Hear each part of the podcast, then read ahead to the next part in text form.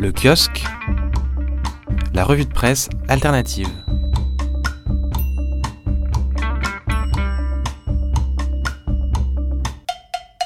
Bonjour à toutes et à tous, bienvenue dans le kiosque. Chaque semaine, on se penche en quelques minutes sur le dernier numéro d'un média dont vous n'entendrez parler dans aucune autre revue de presse de la bande FM.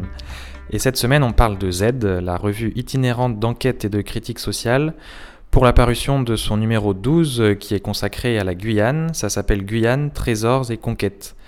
On en parle avec Anna de la revue Z. Bonjour Anna. Bonjour. Pour commencer, tu peux nous rappeler peut-être euh, rapidement le principe de la revue Z. C'est quoi une revue itinérante? En fait, euh, l'équipe de journalistes de la revue, qui sont des journalistes militants et, et, bénévoles, partent enquêter ensemble pendant plusieurs semaines sur un territoire, un lieu, souvent une ville et ses alentours, pour euh, essayer de, de, creuser un thème, une question. Notre euh, numéro 8, par exemple, euh, s'intéresse à ce qu'on appelle couramment les quartiers populaires et les violences policières. Et l'équipe est allée enquêter à Vénissieux, en banlieue lyonnaise. Alors cette fois-ci, donc vous êtes allé enquêter en Guyane.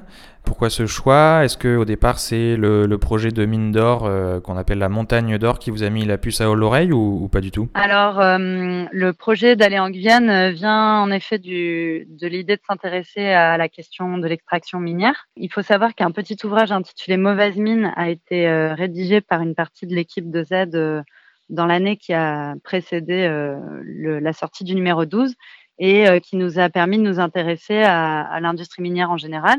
Et il se trouve qu'en ce moment, en France, le plus gros projet minier en cours, enfin qui n'est pas encore euh, réalisé mais qui est en projet, est en Guyane. Et donc, euh, c'est le fameux projet Montagne d'or, donc un projet de mine d'or gigantesque, démesuré.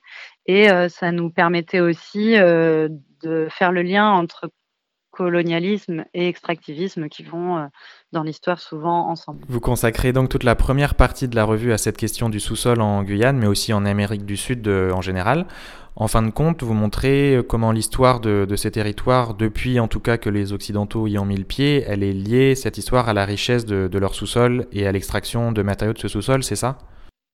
Euh, exactement, donc on essaie de montrer ça euh, au travers de, de plusieurs articles dans le numéro. Euh, dans l'introduction, par exemple, qui s'appelle Les bas-fonds du capital, Célia, qui est l'auteur euh, de l'article, euh, raconte comment Cortés lui-même, donc le, conquistador, affirmait que ses compagnons et lui souffraient d'une grave maladie que seul l'or pouvait guérir. Et donc, l'histoire de l'extractivisme remonte bien à l'idée de la conquête. Et on, on, consacre également un article à la mine de Potosi en Bolivie, qui est une mine qui est ouverte depuis 500 ans, enfin depuis en fait euh, la colonisation de la Bolivie, où euh, respectivement des Amérindiens, puis des esclaves, puis enfin des, travailleurs euh, précarisés travaillent jour et nuit pour extraire de l'argent.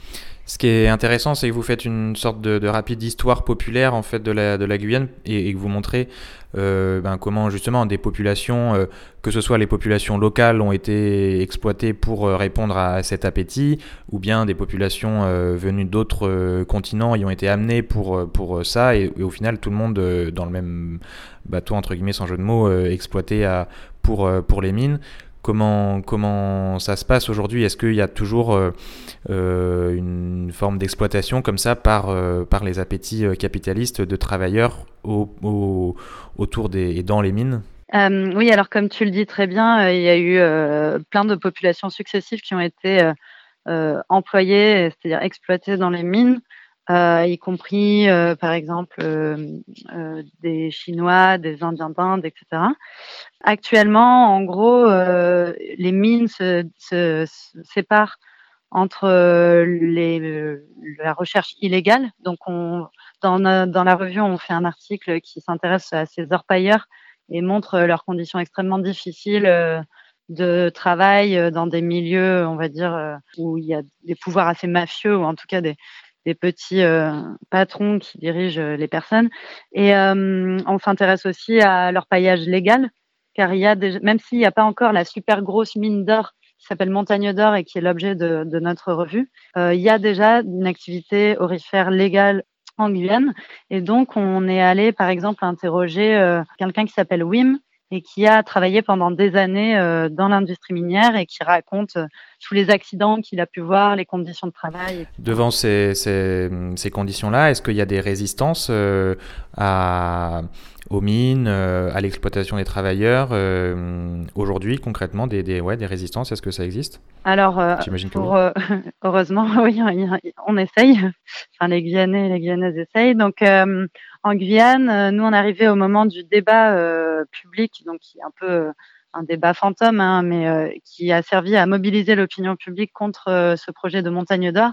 Et une chose est sûre, c'est qu'il y a des voilà, de nombreux groupes qui sont extrêmement mobilisés contre euh, ce projet minier, et à juste titre.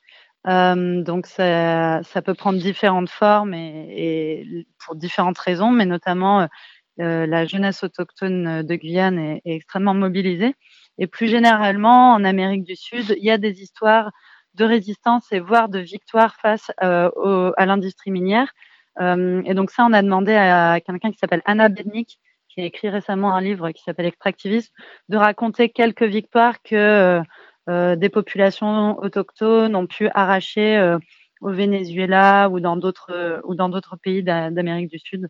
Il y a une lutte sur place qui existe et qui qui s'organise elle-même, mais elle a toujours évidemment besoin de relais.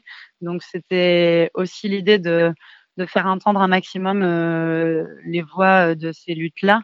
c'est pour ça qu'il y a beaucoup de témoignages et de paroles directes. Euh, mais euh, c'est également l'idée de sensibiliser globalement sur le lien intime entre euh, le capitalisme tel qu'il tel qu'il existe aujourd'hui et l'industrie minière, et donc de mobiliser aussi par rapport aux, luttes minières sur le territoire métropolitain et ailleurs, car euh, il y a ce qu'on appelle le renouveau minier à la française qui est en cours, et donc de nombreux permis sont, sont, octroyés en ce moment et euh, il y a des luttes euh, qui, qui sont qui s'organisent notamment, euh, par exemple, autour de la mine de Salo, une mine de tungstène, donc un métal utilisé principalement pour l'armement. C'est en Ariège, voilà, au sud de Toulouse. Merci beaucoup Anna. On rappelle donc le numéro 12 de la revue Z consacrée à la Guyane. Ça s'appelle Trésors et conquêtes et c'est disponible chez tous les bons libraires et sur commande sur leur site zite.fr. Merci de nous avoir écoutés et à la semaine prochaine.